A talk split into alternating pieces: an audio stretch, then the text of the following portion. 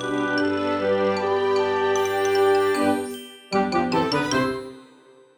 ローツーザーメン皆さんこんにちは。ドイツ語講師の小町です。さて、金曜日になってですね、なんでかこう嬉しい気持ちの人も多いんじゃないかなと思うんですけど、皆さんいかがでしょうか？私はですね、一応土曜日、普段はないんですけど、ちょっと明日仕事が入っているので、まあちょっとまだ気が抜けないなっていう感じなんですけど、でもなんか金曜日ってそれだけでなんかこう嬉しいですよね。存在が嬉しいというか、こう事実が嬉しいというか。なので嬉しい気持ちにはあまり変わりはないかなと思います。まずはじめにですね、一つお知らせというかアナウンスメントをしたいなと思うんですけど、次かまたその次のポッドキャストで質問コーナーっていう皆さんからの質問にだけ答えていく回っていうのを作ろうと思っています。別にドイツ語に関しての質問でも何かこうプライベートに興味ある人いるかわかんないですけど何か私に関する質問でも留学に関する質問はこうあんまりね最新の情報じゃないんですけど私の経験に即した範囲で答えることもできるしドイツ文化っていうのに関しても私の経験に即した範囲で答えることができます。まあ何でもいいんですけど、とにかくちょっとこう皆さんの質問に答えるだけのエピソードっていうのを作ろうと思っています。その質問の募集方法なんですけど、私のインスタグラム、だから小町のアカウントでですね、フォルモントじゃないので注意してください。小町のアカウントで質問っていうのを募集しようと思っています。ストーリーにこう質問回収ボックスみたいなのをこう設けようと思うので、よかったらですね、今週の土日どちらかにあげると思うので、皆さんそちらをね、チェックしてもらえるとすごく嬉しいです。仮にこうインスタとかをやってないんだけど、こう質問したいなっていうのがある人は、私へのこうメッセージが送れるフォームっていうのが概要欄に載っているので、そちらからね、送ってもらえるとそれも答えていこうかなと思っています。質問だけじゃなくて何か感想とかね、メッセージとかリクエストっていうのもいただけるとすごく嬉しいので、よかったらね、皆さんチェックよろしくお願いします。それでは今日のテーマやっていこうと思うんですけど、今日はですね、少しこう勉強法というか、そのドイツ語っていう講座ではなくて、ドイツ語勉強っていうその大まかな概念というか、私がよくですね、自分がやっている個別相談会っていうのがあるんですけど、フォルモンテでね、そのレッスン受けたいけどどの先生がいいだろうとか、どういう勉強したらいいですかとか、どのコースがいいですかっていう質問に対して私が相談に乗っている個別相談会っていう場があるんですけど、そこでよくお話しすることについて、まあせっかくなので皆さんにもこうシェアしていこうかなと思っています。ざっくり初めに言ってしまうと、こう、よく言われるですね、能力っていうのが読む、書く、聞く、話すのこの4技能っていうのが基本的には言語習得において、何て言うのかな、こう、上げていかないといけない分野になるんですけど、この4つの技能っていうのがすごく大事になってくるんですけど、この4つをですね、分けて考える人っていうのが日本人にはすごく多いです。で、まあこの辺がね、ちょっとこう英語教育のやり方とかも関係してくるんじゃないかなと思うんですけど、まあでもとにかくですね、日本人の今、いわゆる大人って言われる人たちの中だったら、やっぱりこの聞く、書く、話す、読むっていうこの4技能ですね、全く別物として捉えている人がすごく多いんですけど、で、それゆえにこう勉強法っていうのに悩んだりとか伸び悩むっていう人がすごく多いんですけど、実はこの4技能って密接につながっているんだよっていう話をこれからやっていきます。どういうことって思った人とか、まあ、詳しく知りたいなって思う人はぜひ最後まで聞いてみてください。では今日のテーマいきましょう。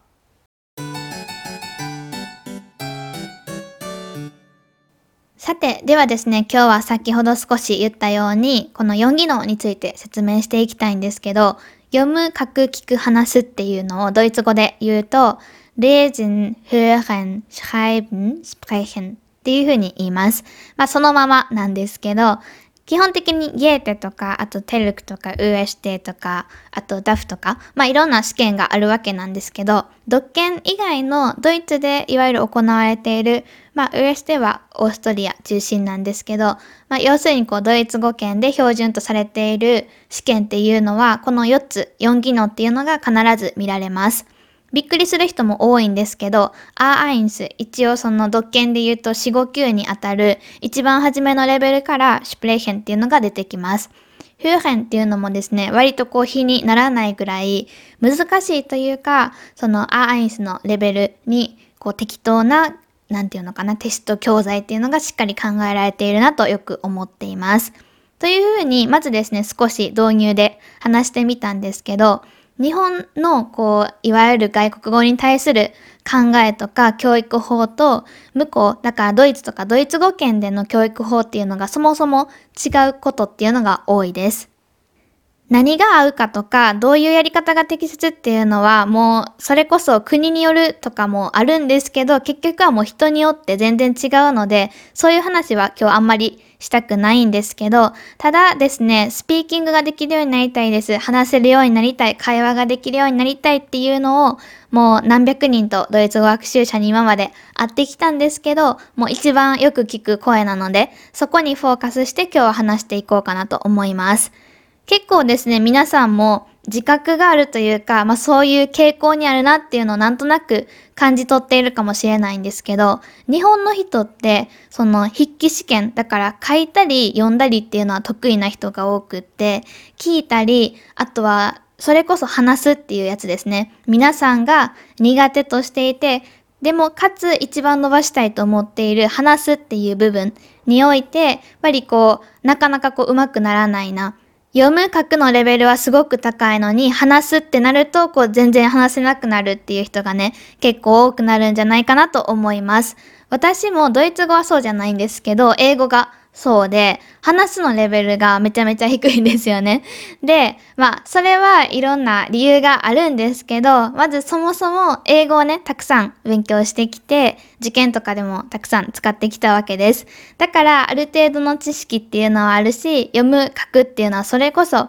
もう毎日何時間とやってきたんですよね。それに対して、スピーキングの練習量っていうのが圧倒的に足りてないです。私、高校を卒業するまで今言ったように多分1日3から5時間ぐらいは絶対英語に触れてくるような生活だったんですけど、もう話すのその中の多分ね5%もいかないぐらいです。話すって言ってもあの音読ですよね。だからもう話すに入らないんですけど、それぐらいしかやってないので、4技能、sprechen, schreiben, hören, reden ちょっと順番バラバラになってしまったんですけど、それぞれの技能って例えば全部伸ばしていこうと思ったら全部それだけ同じぐらい均等に時間をかけてあげる必要っていうのがまず出てきます。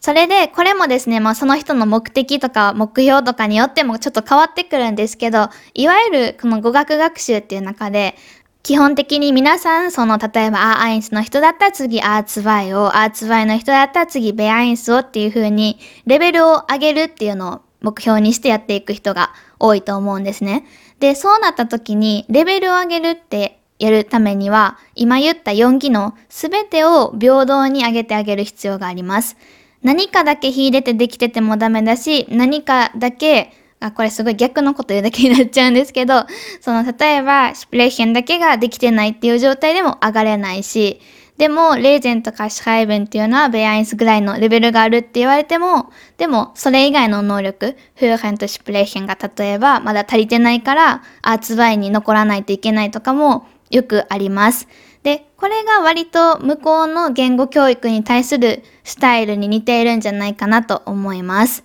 だからそのアーインス、アーツバイとかの指標っていうのは、まあ、テストで一番初めのレベルからスピーキング試験とかリスニングもそれ相応のものが入ってくるっていうことからもわかるんですけど、すべての能力がそれに対してあるって認められた時点で次のレベルにね、進むことができるようになっています。それに対して日本っていうのは今言ったように、まあちょっとね多分英語教育とかも変わってきてると思うし、テストとかもね、センター試験がそれこそ今年から共通テストってなったじゃないですか。変わってきていると思うんですけど、それでもやっぱり例えば、読研考えてみると、読研もね、これ全然私が批判的なんじゃなくて、あの、読研は読研ですごく素晴らしい試験だなと思っているんですけど、日本のちょっとね、傾向的なのを考える上で、今例に出してみると、読研って高等試験入ってくるの皆さんいつからか知ってますかね？ちょうど先週の土曜日、読研準1級と1級の二次試験だったと思うんですけど、受けた人もしねいたらお疲れ様でした。そのですね、準1級と1級、今言っちゃったんですけど、準1級以上になってからまず現れ始めます。5、4、3、2級の時点では高等試験一切なしです。リスニング試験あるっちゃあるんですけど、ゲーテ試験とかと一緒にこう比べてみたら、割と私の感覚的には、こう、なんて言うんですかね、簡単だなって感じることが多いです。ただその分、例えば、レーゼンとか、社会弁もね、あんまり入ってこないんですけど、文法の問題とかは割と同じぐらいかなって思うことも多いです。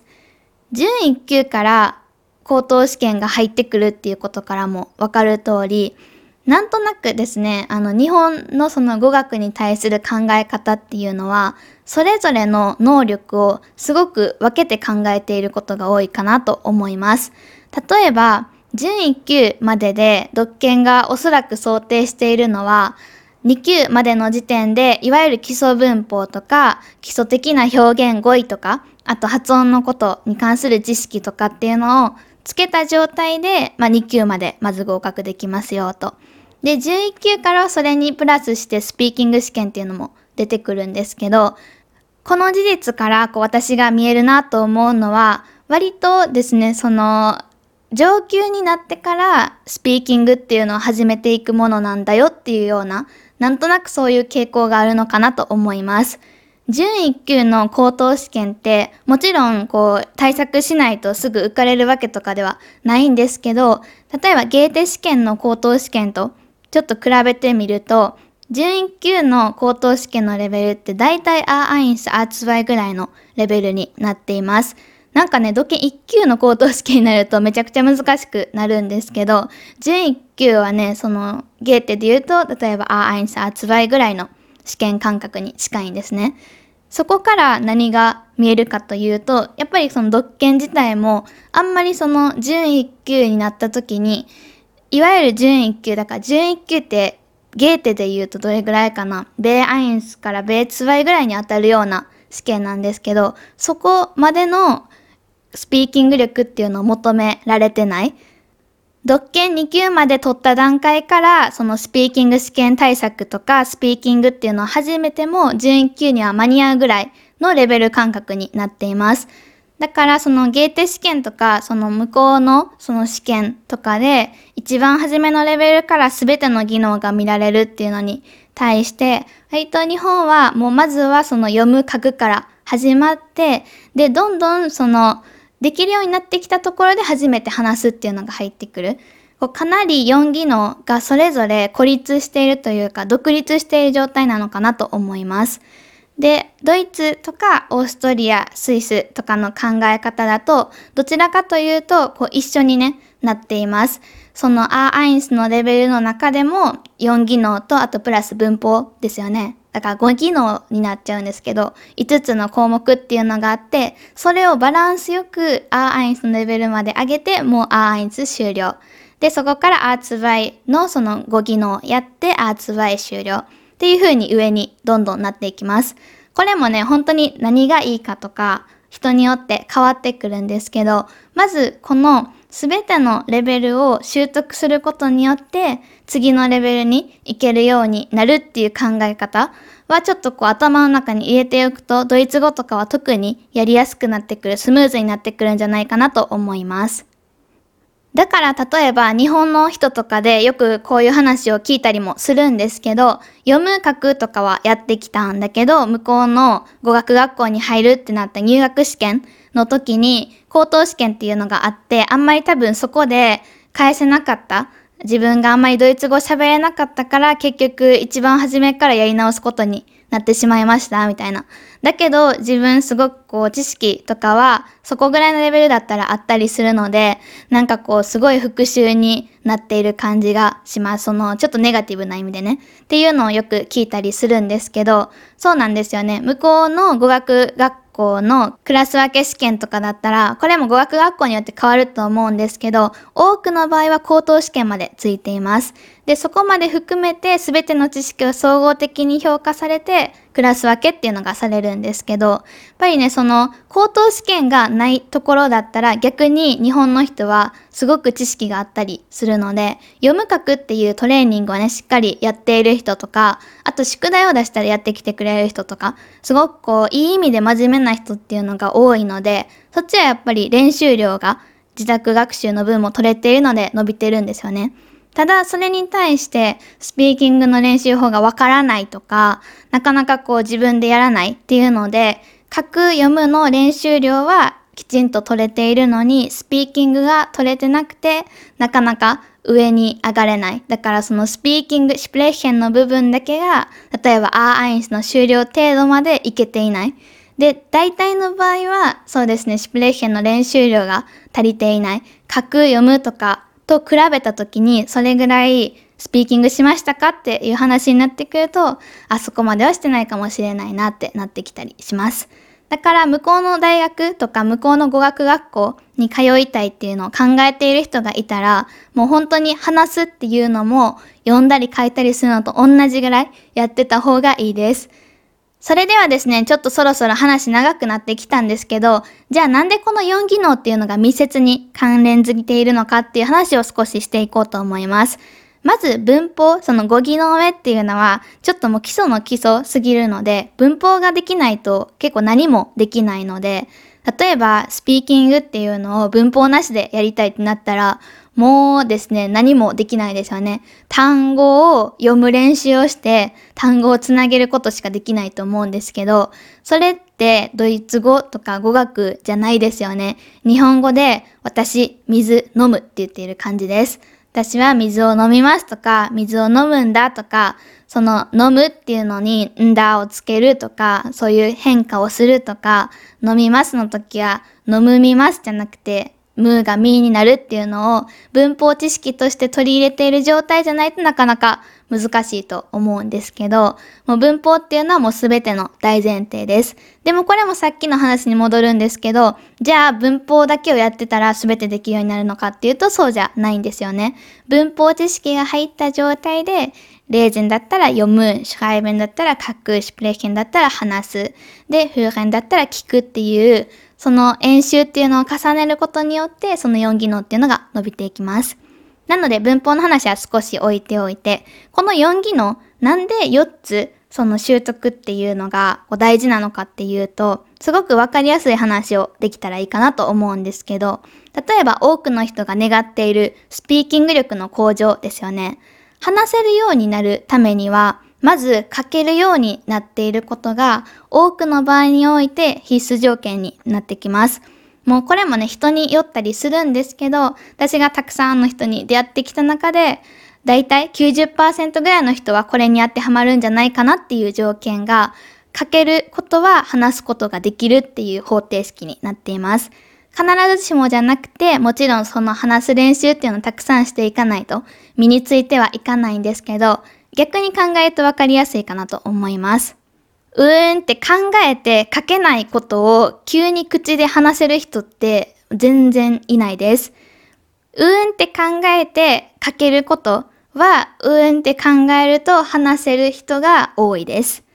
この方程式ですよね。だから書けないことは話せない人っていうのが多いんですよね。書くときって文の構造とか、あと文法のこととか、語彙を思い出したりとか、あと何を書こうかなそもそもとか、いろんなこと考えると思うんですけど、書くと話すってすごく技能的には似てて、手で例えば何かを書くか、口から言葉を発するかっていう違いです。で、手で書く方が手も使えるし、頭も使えるし、で、時間ももらえるしで、すごくこう、ゆとりを持ってね、できる、落ち着いて書けたりする人が多いんですけど、話すときってやっぱりこう、その時の状況によって、ちょっとパニックになっちゃったり、頭が真っ白になっちゃったり、何かこう、手助けできるものがね、なかったりするので、ちょっとこうね、難しいなって感じる人が多いんですけど、書けることは話せるようになるし、書けないことは急に話せって言われて話せる人ってなかなかいないです。なので、例えば、なんかこう自分のドイツ語って幼稚だなって感じてる人多いと思うんですね。私もすごく昔も今も時々思うんですけど、なんかこうすごく、なんて言うんだろう、簡単なことしか言えないなっていう風に、そういうところに悩みを感じている人は、表現力とか語彙の選び方とかっていうのを、書くを通じてまず伸ばしていくといいと思います。もちろんね、スピーキングっていうのも並行してやってほしいんですけど、まず書くトレーニングをしていくと、どんどん話すときにパッて出てくること。要するに頭の体操ですよね、書く。いろんな文法とかを考えつつ、いろんな語彙とかを考えつつ、内容の構成も考えつつ書いていく。で、それを口に出すっていう行為が割とこう、シプレーションだったりするので、スピーキングだけじゃなく、ライティングっていうのも並行してやっていくのを強くお勧めします。そうじゃなくて、なかなか口から言葉が出てこないんだっていう人は、初めの話に戻るんですけど、おそらくスピーキングの練習量っていうのが、他の技能に比べて足りていないと思うので、もっともっとアウトプットの場を使ってください。で、自分で話すっていうだけでもすごく効果があるし、フォルモントとかで、えー、レッスン受けることでもスピーキングっていうのは伸びていくので、今ちなみに2月の会話コースっていう会話に特化したクラス受付中なので、よかったらそちらとかもね、使ってみてください。今の話が書くと話すっていう技能に、2つの技能に特化した話でした。じゃあ残った読むと聞くっていう技能なんですけど、この2つもすごく密な関わりがあります。読むと聞くってなった時に、聞くの方が難しいなって感じる人が多いかもしれないんですけど、さっきっていうのは書ける、矢印、話せるだったじゃないですか。次は読める、矢印、聞けるっていう方程式がね、少しこう出来上がってきます。これも読めるなら絶対に聞けるのかって言われるとそういうわけでもないんですけど、でも読めるなら聞ける人が多いし、逆に言うと読んでもわからないものを聞いてわかる人っていうのはなかなかね、いないです。だってそうじゃないですか聞いたり、リスニングの練習するときにおそらくほとんどの人が聞いても全てを理解することってできないから、スクリプト、その、なんて言うんですかね、あれ、コピーというか、写しというか、あの、原稿用紙みたいなのを見ると思うんですよ、スクリプト。スクリプトを見て、それ見て理解できてないってことは、聞いても結局単語しか入ってきてないっていうことなので、分かっていないっていうことになると思うんですね。まあこれもね、本当にもう全ての人に言えるわけではないんですけど、多くの人がこうです。読めることを聞いてわかる人は多いし、逆に読んでもわからないことを聞いてわかる人っていうのは、まあほとんどいないですね。さっきと少し違うのは、読む練習をじゃあひたすらしてたら聞けるようになるのかって言われるとそういうわけでもなくて、なんでかっていうと、読むっていうのは視覚情報を通じて目にアルファベットが入ってくる状態に対して聞くっていうのはアルファベットが耳から入ってくる状態なんですよね。だからそもそもそのアルファベットの経路が全然違うと。だから単語とかを知ってたりとか、その文意を取るっていう意味でリーディングの読解能力っていうのがあるっていうのは大前提の話なんですけど、じゃあ読むだけやったら聞けるようになるのかっていうとそういうわけではないです。じゃあ聞くため耳から音の情報、音の情報だけで理解するにはどうしたらいいのかっていうと、ここでもう一つの技能、話すっていうのがすごく大事になってきます。話すっていう時には、まあもちろん自分の口からドイツ語を発すると思うんですけど、自分が発するドイツ語っていうのが耳に入ってきて、まあその耳と口っていうのはすごく密接な関わりだと思うんですけど、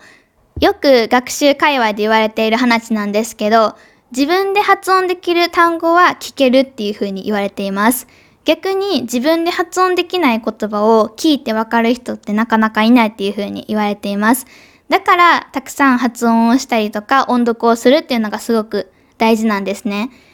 読むプラス音読、あと自分でそれを話す、その自然な文脈で、どういう風な、例えば単語っていうのだけ覚えてても、文章になるとその単語がバッてわからないみたいな感じで、たくさん文章に触れる、読解をするっていうのも大事だし、それを音読するっていうのも大事だし、それをその音読っていう形ではなくて、普通に自分が話せるっていうのも加わるとリスニング能力にすごく高くなります。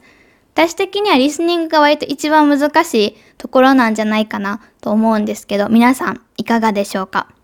というわけで今日言いたかったのは4技能すべてすごく大事ですよっていう話なんですけど、なんでかっていうと、ほとんどの人の目標がドイツ語で会話ができるようになるっていう目標なんですね。会話にじゃあこの4技能のうち主に何が必要かっていうと、スピーキング能力とリスニング能力じゃないですか。リスニング力がないと相手から言われていることを聞き取れなかったりするので、そもそも会話にならないんですよね、スピーキング力だけだと。じゃあ、スピーキング、話すと聞くっていう能力を上げていくためにはどうしたらいいのかっていうと、さっき言ったように、書けないことを急に話せる人はあんまりいないし、読めないことを聞いたらわかる人っていうのも少ないです。